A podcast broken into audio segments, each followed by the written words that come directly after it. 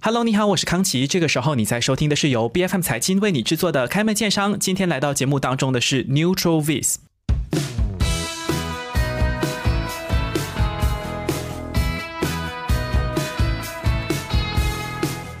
相信听到这个品牌呢，很多人都会跟冠病疫情有联想。为什么？因为相信正在听节目的朋友都会记得说，Neutrovis 好像在我家的口罩的盒子上面有见到过。的确，在冠病疫情期间呢，Neutrovis 确实是在口罩方面呢有很高的这个建树。我们来谈谈冠病疫情的趋势好了，它发展到二零二三年，其实一波接着一波，然后变种再变种，其实哈顺势也推动了口罩成为我们全民防疫的必需品啦。那么德国线上数据统计平台 Statista 也有预估，马来西亚的口罩市场的总值呢，在二零二三年将会超过一千八百万美元。可是，在商言商的这个对立面呢，毕竟也是我们全民都在引颈长盼嘛，希望说这个疫情能够趋缓，生活能够恢复正常，然后我们是不是可以把口罩给摘下来？所以，二零二三年到二零二七年五年期间的大马口罩市场的复合年增长率 （CAGR） 呢，是呈现负百分之二十点九七的一个状况。也就是说，口罩的需求它其实会呈现下降的趋势，那就会让我好奇了，这个 New。Trovis 的联合创办人 Zain 潘良义，他会怎么样在这个市场当中实现所谓的可持续经营呢？我们今天就要请他本人来回答我的这道问题。我们马上来欢迎 Zain 潘良义，欢迎你。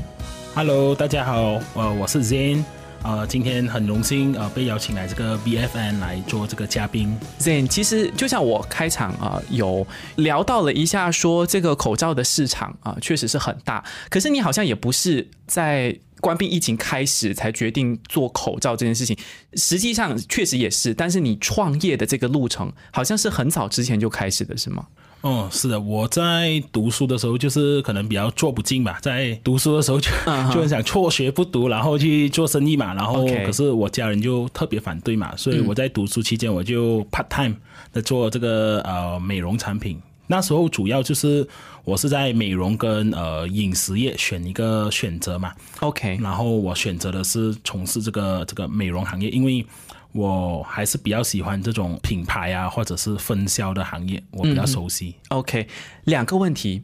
第一个，为什么会是在这个饮食跟这个美容产品哈，或或者我们说个人护理的产品？最后是选择了个人护理的产品，因为应该很多人都会想说吃应该商机比较大，不是吗？ 嗯，可能对我的家庭背景有关系吧，因为我爸爸主要是做那个呃分销商，就是我们英文说 distributor for 那个、嗯、呃文具啊之类的，所以我对分销这个行业可能就比较熟悉，嗯、或者他怎么操作我也比较熟悉，然后对运营品牌我比较有更加。大的兴趣，对，OK，明白。那第二个问题就是说，你从大学初期开始慢慢的创业的时候，就是以分销代理这种呃个人护理品牌为主的，对吗？对，OK，我们基本上就是代理了韩国的那个 Medihill 这个品牌嘛，是我主要的主力嘛，嗯、就是我在二零一一年的时候就和他们开始合作了，然后之后他们也属于就是刚开始创业的阶段。嗯，然后那时候我就在网上搜嘛，什么品牌是在这市场上做的比较好的，或者是客户的好评是比较多的。嗯，这个是我比较看重的，因为我们始终做什么产品或者快消品这一块，只要我们抓住用户体验好的，那基本上这条路就不会错了。 OK，其实我好奇，像你刚才提到说，哦，我对这个分销或者做这个品牌的经营哈、哦、市场化比较有这个呃兴趣，然后当然跟家庭的这个商业背景也有关系。但是你居然是用最原始的方法，就上网去找了，看看有什么品牌我可以啊、呃、参考，或者是跟他合作的。然后你选了一个也是韩国的初创品牌，为什么你不是选择去跟大公司对接？那你可能某个程度上还能够分到一杯羹，可能。马来西亚的市场，某个程度上也听到过这样的品牌，你反而是跟一个初创的品牌合作。我觉得可能那时候对我的比较基本的想法就是，今天如果我去跟大品牌谈，而且那时候我才二十二十一二岁，年轻人，对，嗯、那我去到肯定人家也不不怎么理睬我，是，可能那也不是迎难而上了，那是异想天开啊、嗯。 OK，因为如果他他让我我要垫多少钱出来，他可能说哦，好吧，那你可以拿，可是你的首单要下一百万，嗯哼。或者是一百万美金 OK 嗯那那我们就不用谈了， 对不对？我去哪找一百万？对，是 OK，但是那个时候做这样子的一个创业，嗯然后是跟韩国的新创品牌把它引进到马来西亚的市场来，那个成绩是对你的这个创业的道路是激励的，还是劝退的呢那我觉得过程都是艰难的。对？OK，那但是可是他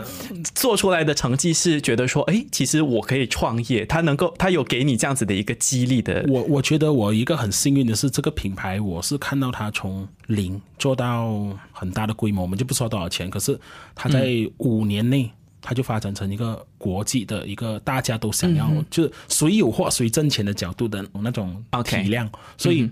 我觉得我幸运的是我，我学我有机会看到这个品牌是怎么做起来的，然后我从中我也学习到很多东西。可是你问我说我那时候做的有没有很好？我说实话的，我觉得我做的还可以，可 OK 是就没有到哇很怎么样。嗯哼，对对对。但是我相信，像你说的还可以，呃，于是你的这个创业的道路就持续下来了。而且刚才 Z 你也提到说，呃，你是很幸运的，可是做生意确实就是有的时候就要靠这样的一份运气。对对所以你看，像你自己，我们在录制之前就有聊说，呃，你说你做这个口罩的业务也是占尽这个天时地利人和，就是这嗯对个官兵疫情的风潮。那个时候你开始做这个口罩，也是用这种代理分销的方式去做吗？还是你有不一样的策略？我们主要那时候，嗯，疫情一开始的时候，主要我们跟渠道一路来都可能维持的关系都比较好，所以大家都会打电话问我，嗯， 有没有货，就是有什么货啊，哦还是 OK 嗯什么有洗手液吗？有额温枪吗？有没有口罩啊？可以给我们供货啊？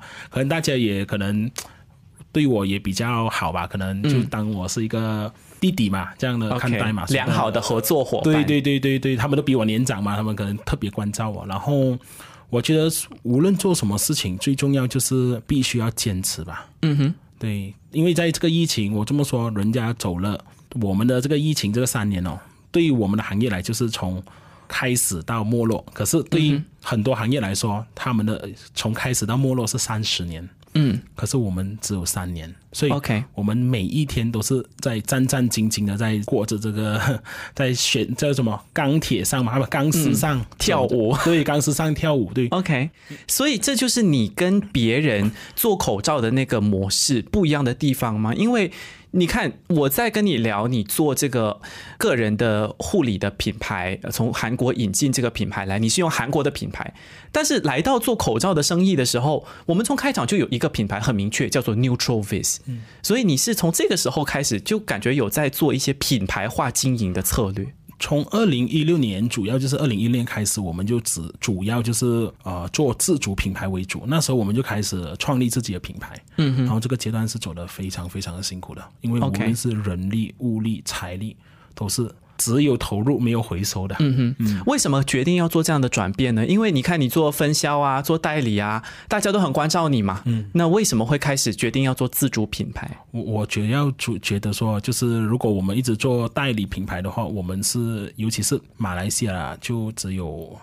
呃三千万人口嘛，嗯，而且我们又分种族，嗯，所以这个就影响到就是说，其实一个品牌在马来西亚要做的很大很大是不可能的， OK，所以马来西亚无论你看，就是马来西亚的品牌都希望往外走嘛，嗯哼，对对对，因为我们的内销市场不大，那我们的目标只能往外走，这个就是为什么我想做自己品牌。可是如果我们是做代理品牌，基本上不太可能，因为它在各个国家都有他们的代理。明白。那当然，我们讲这个口罩，像刚才 Z 你就形容嘛，你看一般的这种呃快速型的消费商品，它都是少说都有三十年的时间给你从蓬勃崛起到没落。口罩啊，各方面的防疫用品是三年。嗯，那我们也看到说，像手套在疫情期间就有很热的这个手套股。嗯，OK，但我们就很少听到有口罩股这个事情。所以好像就算我们对口罩是必不可缺。但是也很少会看到有人这么高度的去吹捧这个商品。嗯，那你品牌化用 Neutrovis 这个品牌去经营口罩，你是因为看到了它有什么样不同的优势，或者是具体的原因是什么？我觉得主要是，首先，无论我们做一个事情啊，我们必须要衡量我们自己的，就是今天我们站在哪，我们的优势在哪。嗯。然后手套它主要是一个 B to B 的生意，嗯，它 B to C 的生意也很大，可是它主要是 B to B，这是我个人了解哦，嗯可能没不错代表是那个市场。那它主要是供医院啊，供，当然它也供渠道，可是渠道量不大。那它最大的市场是出口市场，因为主要马来西亚占了全球六十百分之六十的出口嘛，嗯，所以大家想找口罩啊、手套都肯定会来马来西亚找的，所以。在那个时候，我们基本上我们在这个方面我们是嗯不占优势的，因为什么呢？因为是说口罩在这方面不占优势。手套 OK，手套。嗯，因为手套主要是供医院跟供出口嘛，嗯所以它出口的时候，我们基本上我们国外的客户不多。 OK，当然有人会找我们，嗯可是他找我们，我们去拿这个货，我们基本上我们也拿不到好的价格。嗯哼，所以我们是比较 B to C 的品牌，跟我们的强项是 B to C，就是赌赌 customer 的，就是对消费者嗯的，所以我们对消费者这一块还是比较了解的。所以所以我们当初选择就决定口罩不要做这个手套，反而是选择了做口罩。对。可是呃，品牌化经营口罩，让你们在市场当中的这个定位或者是你的竞争力，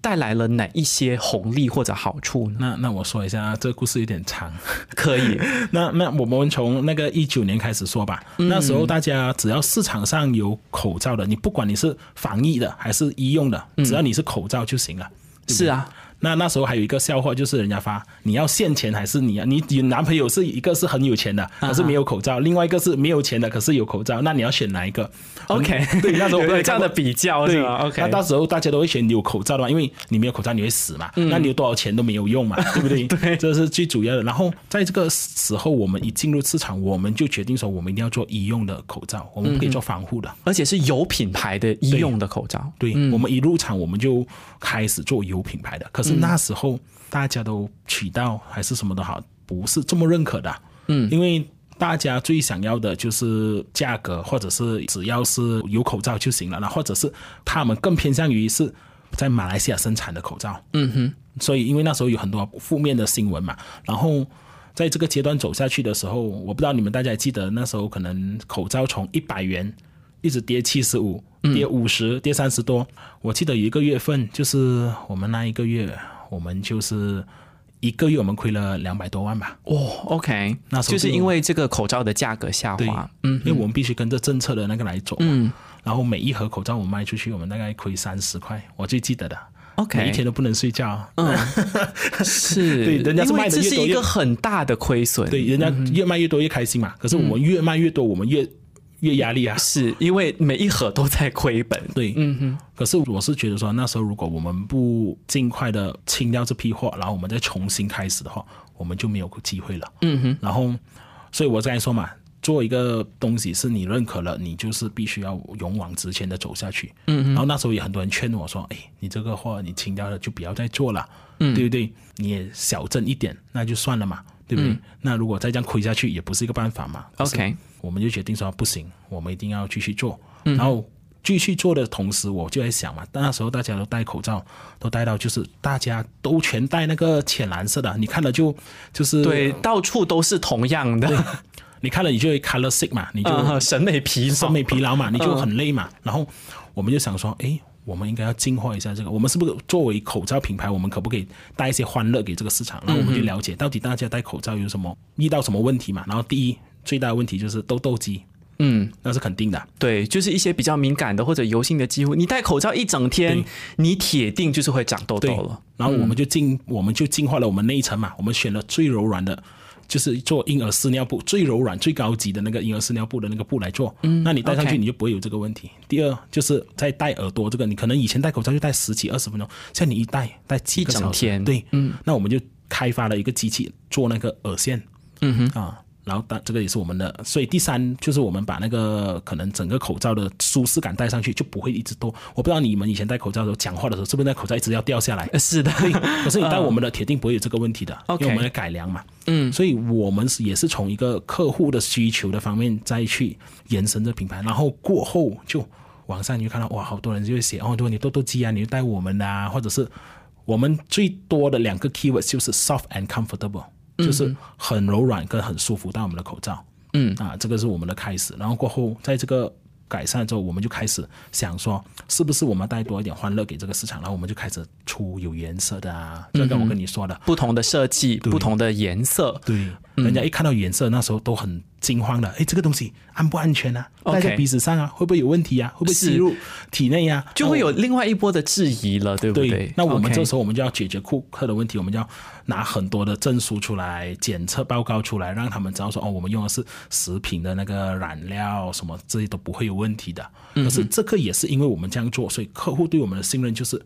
迅速提升。嗯哼，反而增加了你们在市场当中的竞争力，对因为你就有更多的这个认证，说不定是你的一些竞争对手的品牌可能还没有的，对哎，你们已经先做了这个认证，OK，基本上我们那时候可以说是，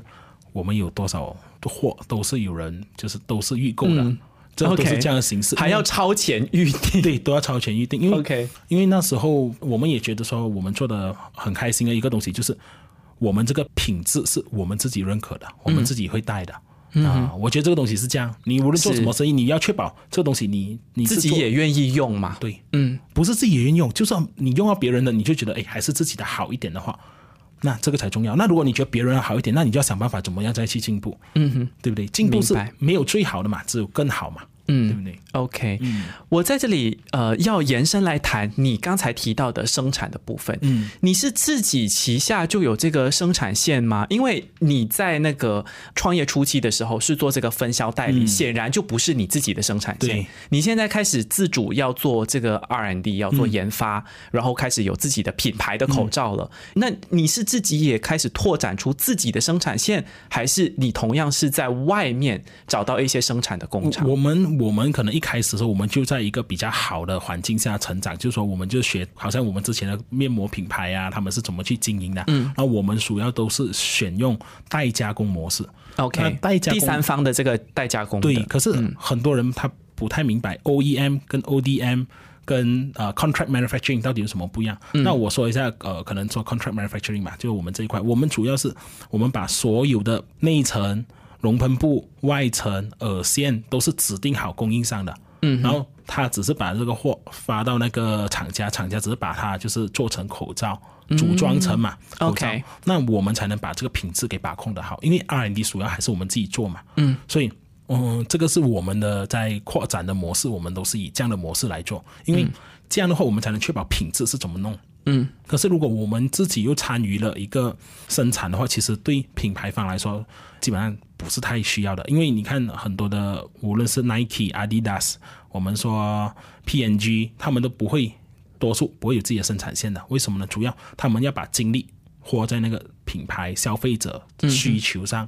去延伸这一块，包括 OK 嗯 IKEA 也不会有自己生产的。 OK，所以除了我们最常听见的呃所谓的代加工生产 OEM 啊、呃，还有 ODM，、其实你们都不是，你们是第三个 contract manufacturing。那这个部分，像你刚才提到说，你看呃供应商或者是原材料、都是你们指定好的，因为你们做这个研发嘛，嗯，所以你知道自己要什么标准，嗯，然后你再找到这个第三方的厂家、去帮你，简单来说只是做组装、o k 那这个部分其实。跟你自己旗下就设立这个所谓的生产线，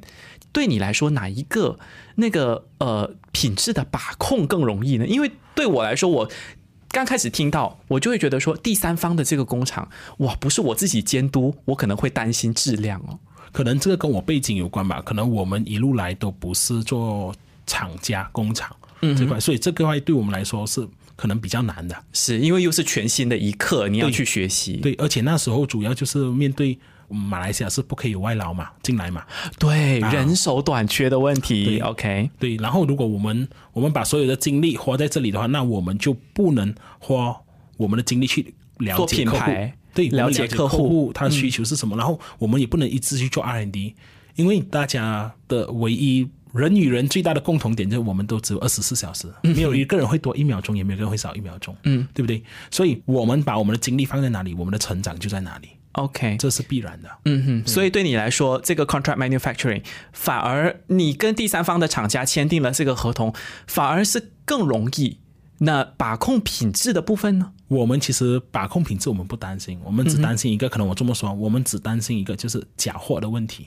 嗯，OK，啊，我们在二零二一年，因为我们面我们的货有一点就是供不应求嗯嘛，所以我们那时候那一年我们花了很长很多时间在打假货，嗯哼。因为假货的问题。 OK，、就是嗯用你的品牌去做制造一些赝品。对 OK 嗯它基本上是这样，它它品质也不一样，它就是盒子一样， OK，盒子它跟你印的一模一样，就是嗯完全没有没有差别的。是你在盒子上看你是没有差别。我们为什么会知道假货问题？就因为很多客户他回来投诉嘛，他说：“哎，怎么你们品质变差了？”嗯，那我们的客户只要一投诉，我们是一对一兑换的，嗯哼，没有问问题的，就哪是说怕是假货，对。因为人家之所以相信我们，所以我们一定要一对一换给他。他买的是我们的品牌，是因为盒子上面哪怕是别人对偷着印的，但是他印的就是你的品牌。，对，所以人家对我们的信任，我们铁定就要给他回他相对的那个嘛。嗯然后我们就让他说：“哎，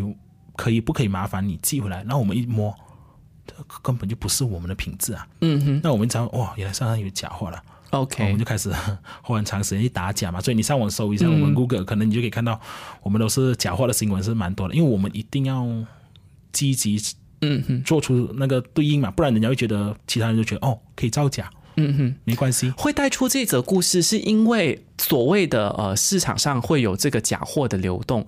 是它算是你去委托第三方厂商的一个短板吗？还是具体是什么原因导致了这个问题？我觉得也不是说第三方短板，可能我要说的是，只要在这个创业路程上，你就是每天的故事都是每天新鲜的， 是，啊尤其而且是确实往好的这个自我安慰的方向走的话，有假货就表示你的品牌做的有影响力对，啦可是如哈果你在品牌你不管控这一块的话，客户买久了，他就会对你没有信心。为什么？嗯我跟你说，一百个客户买了你的品牌，然后他觉得品质变差了，可能只有五个回来跟你说，嗯哼，九十五个只会放弃你这个品牌。明白那如果我们不及时对应这个东西的话，那基本上客户越买就觉得，诶 n e u t r a l i s 越变越差了，品质不好了，我们不要买这个品牌了，我们换品牌。嗯，所以是回归到这个质量的控管的这个部分，你怎么去严格的去监督和把控它的质量？嗯，我们最主要就是，如果我们我们现在是这样吧，只要我们有投诉了，我们是一对一兑换一一对一，然后零问题的， ，OK，零问题。已经可以做到零问题了。对我们基本上我们的，如果你们可以试看我们客服，我们是零问题的。为什么嗯呢？主要只要他拍给我们看，我们不需要太多问题，因为就是信任我们才买我们的品牌。嗯，我们就是我们就应该做出相应的保障。 OK，无论是在什么样的情况下，哪怕是假货，你都不会提出任何的质疑，就是一对一兑可换。是如果太多的那个，我们可能会要求他一个东西，可不可以啊、我们补回你两盒，可是你寄一盒回来给我们看一下，嗯我们想要看一下那品质是怎么样。 OK，对，这是我明们白多数会做的东西。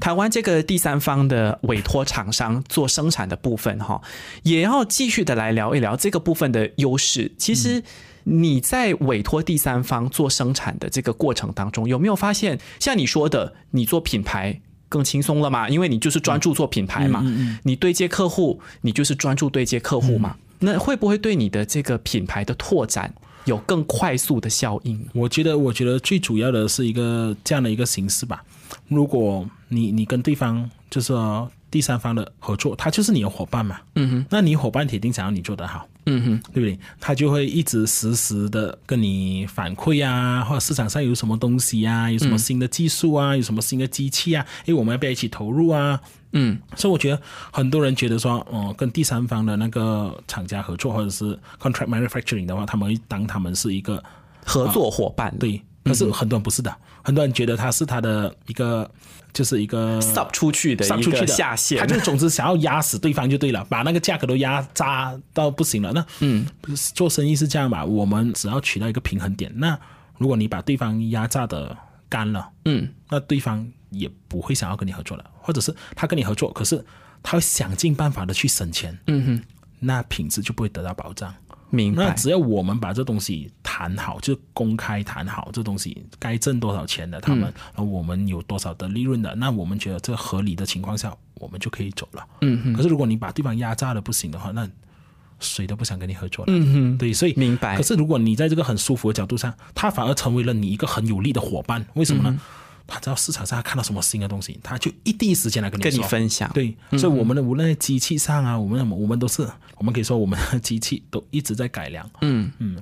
哎，我好奇的是，这样子的一个友好的第三方的合作，会不会让你的商业版图的扩张哈、哦，其实可以更加的迅速、更加的快、更加的蓬勃？对呀、这 OK 这个是必然的，因为你你想看，就是嗯，你对方的就是厂家的这个这个老板，他是你的伙伴呢，嗯啊， 那他所有的他的他的 connection，他的知识，他的 know how，嗯，是很大的。他在这个行业可能是做了十年、二十年，嗯，他的 know how 是很厉害的， OK，它有很扎实的这个根基。，对，嗯嗯。那你想看他的知识都让你就是随意的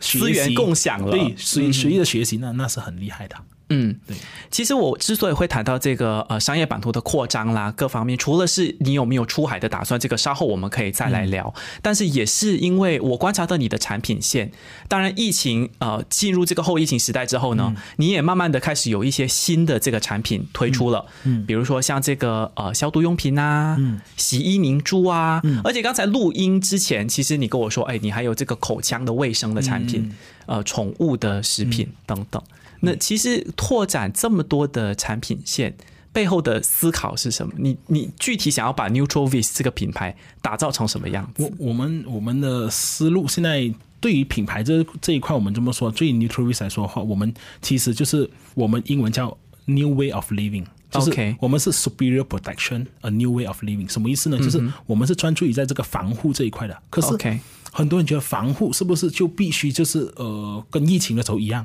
其实不是的，防护的意思就是说我们要怎么保护好我们自己，和我们保护好身边的人。像口腔卫生就是啊，对，而且现在是一路走入一个新的时代了。新的时代就是说，这个这个病毒跟我们是并存的、嗯，共存的共存的。那我们最主主要我们要做好的本分就是非常的简单。今天我们有不舒服，我们戴口罩。今天我们呃，如果是人家身边有不舒服的人，我们让他戴口罩。嗯那那就是最好的。你看很多的现在最近的新加坡不是有一个报道，他说大人把口罩摘下来了，小孩子入院的次数增加了。那为什么会这样？其实，在这个疫情的时候，除了你中到 COVID 的时候，或者是基本上你是不会伤风、不会咳嗽，嗯哼，对不对？那基本上其实是更加安全了的。可是我要说的是，当然我们在品牌方立场，我们希望经济是持续的发展的，我们不希望又在有关闭或者什么。可是我们希望是大家有这个意识，今天我们生病，我们不舒服，我们不可以带着侥幸的心态，嗯哼，跟大家聚餐，防护一定要做对好，。嗯跟大家一起吃饭，这个是我们个人的意思。那天我们喉咙痛了，可能对方看不到我们症状，那我们要很有意识的去避免跟别人吃饭。嗯哼，生活新方式。我觉得 OK 嗯大家对这一块我， 我要真的要说一下这一块，就是、你看最近的疫情又在多一波的时候，我觉得是大家已经忘了他应该为自己跟为身边人负责。嗯，可是他就把这个东西带到工作上啊，带回家里啊，或者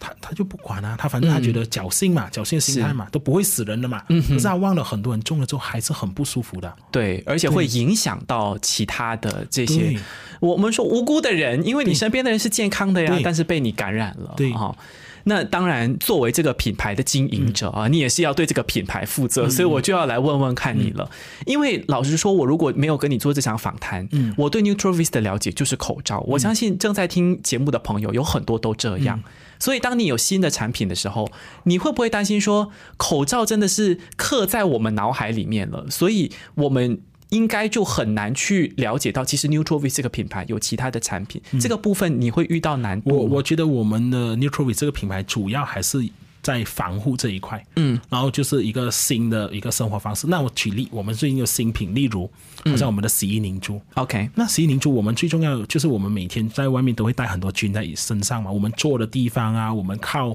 可能我们在墙壁上靠着啊，还是怎么样，都会很多菌嘛。那我们带回家，我们洗这个的这个洗衣液或者这个洗的时候，我们铁定要有抑菌的这个抗菌的这个效果，嗯、灭菌嘛，我们说，嗯，那我们一定要有这个效果。然后什么叫做新的生活方式呢？New way of living，就是说今天洗衣凝珠，我不知道大家。想象到洗衣凝珠，就是你今天不用再用洗衣液再倒在那个洗衣机里面，你就把一个凝珠一粒东西丢进跟你的衣服一起，你就对就很方便，嗯，而且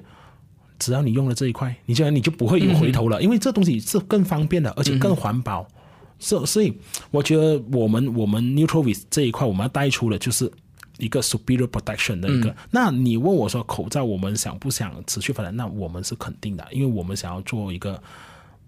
有机会，我们希望是一个 global number one 的口罩品牌。世界第一，对对对，OK，有这个雄心壮对嗯志对哈、可是其他的产品，因为刚才我是想问说，你要怎么让别人知道 Nutrovis 有这个产品，有洗衣凝珠，有口腔保护的这个卫嗯生产品，你要怎么让他们知道，其实才是关键。嗯，我我觉得只只要我们针对于我们现在的客户群或者是消费者，嗯，我们我们只要把这个产品让他们试用，所以我们就做了洗衣凝珠这一块，我们做了一个一对一，嗯，换的嘛，就你拿一个空瓶来，我们直接换一盒，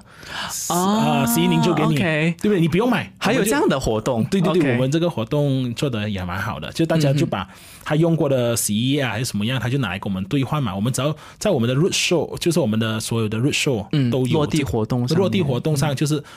都有这个活动，大家都可以到那个活动那里去兑换这个东西。我们就要推主力推这个东西嘛。嗯 OK 然后我们 Neutrovi 除了我们 Neutrovi 这个品牌，我们也会推出其他的呃快消品的品牌。嗯哼，嗯。可是明对白针对我们的 Neutrovi 之后，我们主要就是在这个防防护这的一部块分。对，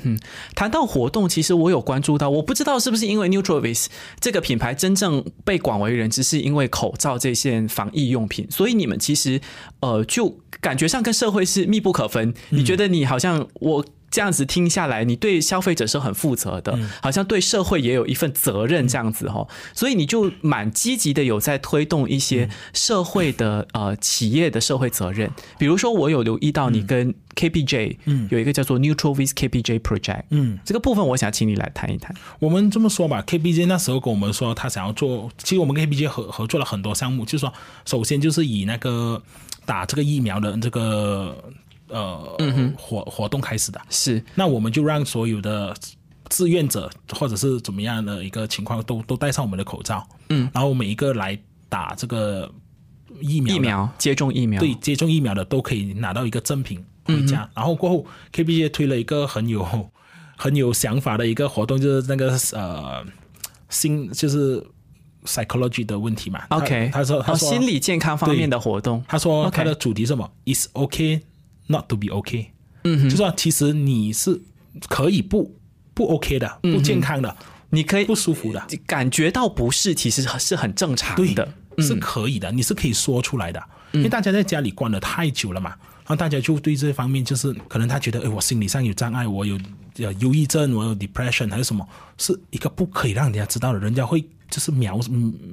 鄙视你的，鄙视你啊嗯还是怎么轻样视你的，对。 ，OK，那这个东西其实不是的，那他们就推这活动，我们就很积极的响应他这个活动，因为我觉得其实我们每个人都有每个人的问题的，那其实我们只要勇敢的说出来，其实那个问题也不是这么大的。嗯，可是如果我们一直收在心里面啊，那个问题是无限放大的，本来没有事的都会变成有事的。 OK，对，然后我们说呃，另外一个方面的，我们为什么很积极的推这一块，是主要我们想要让人家知道说，其实我们应该去接受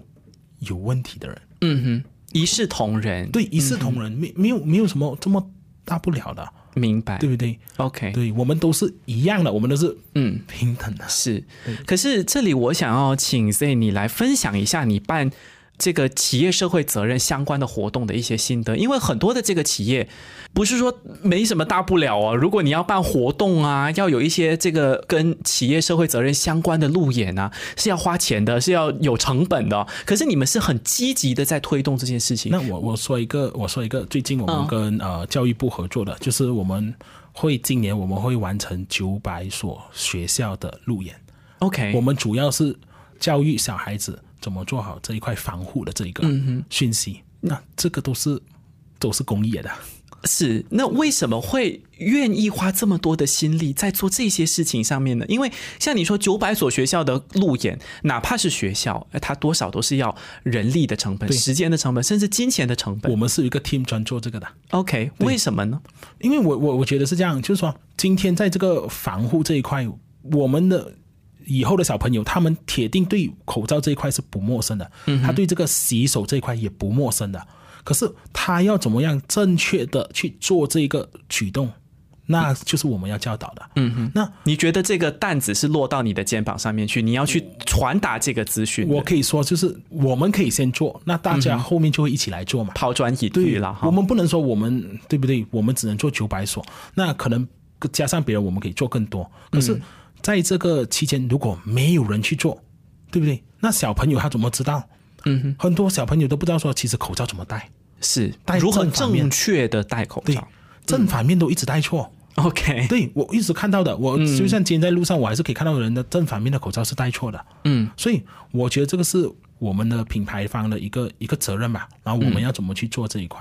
然后我们也不求说我们是有什么多少的业绩回来呀、还是怎么样？因为做这个主要的这个项目就是公益嘛。嗯，我们要怎么去做好它嘛？明白。嗯，那最后其实我也想要跟啊、呃、Z 来聊聊，你看你这个品牌也做的啊、呃至少是有声有色啦哈。那这个公益其实你也很积极，那接下来的这个市场的拓展方面有什么我们可以期待的动作吗？哦，除了马来西亚，我们目前是开始了呃泰国跟那个越南的，嗯哼，然后我们今年也会开始啊、菲律宾这一块，嗯，那我们希望呢，就是在这个东南亚，我们可以先稳打稳扎的做起来， OK，先在东南亚撒网对驻驻点，对，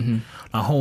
因为毕竟我们要从马来西亚走去更大的市场是比较需要时间的，因为我们只有三千万人口，嗯，那你看泰国就七千万人口，那越南就九千万人口，那菲律宾就一个亿人口，嗯，那我们去到更大的市场的时候，我们知道怎么样去融入这一块，我们要怎么样去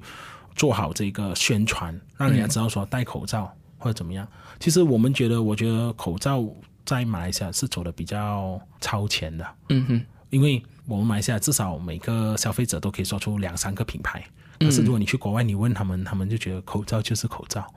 而且你在街上你看到的都是戴那种白色啊、浅浅蓝色啊，对，就是就是这样的一个一个形式。嗯，那我们主要我们想要把这个 Neutrovis，我们除了我们在这个研发或者是在人才这一块，我们也希望带出一个是一个马来西亚的品牌。我们怎样可以带出一个呃马来西亚品牌，然后怎样去扎根这一块？因为可能在东南亚，马来西亚不是特别一个优势的国家。嗯 OK，对你刚才提到说，在人才这一块，哎，你希望能够用这样子的一个资源去让大家看到马来西亚品牌，所以你是在人才的布局方面有一些很很大的想法吗？因为包括连做公益，你都有专门的团队。那人才的布局方面我们在人才基本上我们都是选最好的， ，OK， 最好的意思不是说他是最高层的，嗯，可是是最愿意来跟我们打这场硬仗的人，嗯，因为我们发现很多人他可以在一个企业里面做了十年、二十年，嗯，可是他就是一个 MNC，可是他来我们这种比较 SME 的公司，嗯哼，他是怎么样的去融入那个创业者的那个思想，然后找一个平衡点，嗯哼，我希望每一个来我们这里的，我通常跟我的主管都说的，我说我希望你们就是在我这里三年后你们走出去，你们是可以马上创业的，嗯这是对我最大的价值。 ，OK， 对呀，这个就是你来我这里，你是不浪费你的时间的，嗯，你是真正的学习到怎么去打一场硬仗的，嗯，怎么样去开拓一个全新的市场，嗯，你看你现在旗下有这么多的商品啊、不同的产品线，那怎么样叫做最好的人才？我觉得最好人才是不断的学习，不断的接受。我可能我有两个最要求的就是点，就是 willing to do，、愿意去做的。嗯。第二，他要有啊、伸缩性的， OK，对。然后我们十二个，我们十个月里面哦，我们请了一百八十个人。嗯，OK，可是在这些人是从哪里来呢？是从这一些行业，比如说呃，像口腔卫生，它就是从口腔卫生行业当中的，比如说龙头的公司过来的，还是怎么样的？对，我们都是选市场上三大品牌里面筛选人的。哇哦，所以真的是最好的。然后我们也是要选到，就是他们，我我觉得不是说我要用一个字，不是未必，嗯，或者是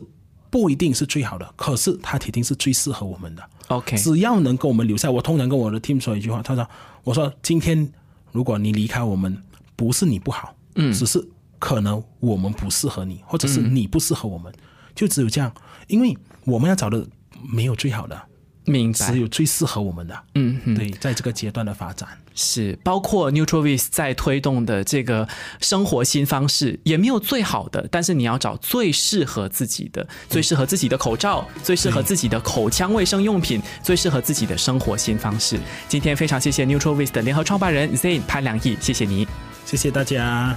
开门见商是 B F M 财经制作的节目，你可以在财经官网 c a i j i n dot my b f m dot my 或者最新版本的 B F M App 以及各大播客平台收听到我们的节目。这个节目每周二、三早上十点准时更新，更多精彩内容欢迎您到 Facebook、Instagram、LinkedIn、TikTok 以及 YouTube 搜寻“财经的财”，今天的金开门见商，我们下期再见，